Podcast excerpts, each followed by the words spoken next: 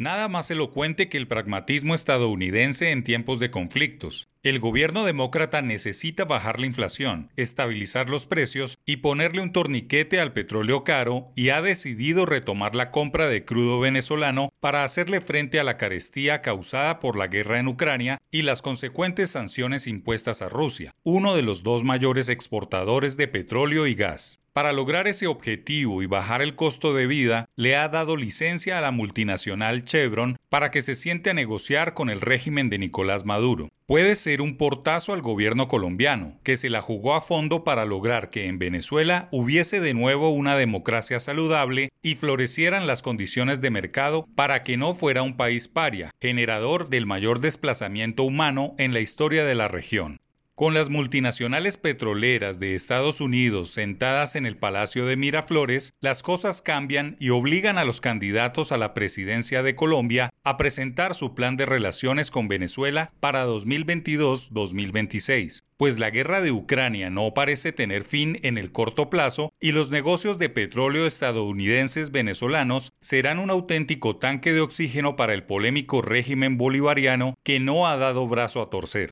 En algunos influyentes análisis políticos iberoamericanos en Washington, se especula que el gobierno demócrata de Joe Biden considera invitar a la Cumbre de las Américas, que se realizará el 6 de junio en Los Ángeles, a países parias y autócratas como Venezuela y Nicaragua, lo que se convertiría en un auténtico cambio de reglas de juego para Colombia, tradicional aliado estadounidense en Sudamérica. La Casa Blanca revivió hace una semana la decisión de Barack Obama, suspendida por Donald Trump, de libertad para operar vuelos directos a Cuba y restringir remesas. De momento, ni Cuba, Venezuela y Nicaragua están invitados a Los Ángeles, pero los nuevos aires que sopla el demócrata sobre la región pueden sorprender con nuevas posturas. El gobierno bolivariano de Venezuela se ha comprometido con Washington a avanzar en diálogos con la oposición, usando como mediador a México, país que nuevamente juega a ser diplomático de la izquierda latinoamericana ante el motor de la economía mundial. Mientras tanto, Chevron tiene el aval para negociar licencias de exploración con la petrolera venezolana PDVSA, pero no perforar ni exportar petróleo de origen venezolano. Todo un avance inédito en lo que va del siglo XXI. Jugada que tendrá repercusiones ante el cambio de sentido de las relaciones diplomáticas antagónicas. No obstante, los alcances de la nueva fase en que han entrado las relaciones entre Estados Unidos y Venezuela depende de la consecución de los objetivos de ambos, pues Biden ajustará o aflojará dependiendo de los logros.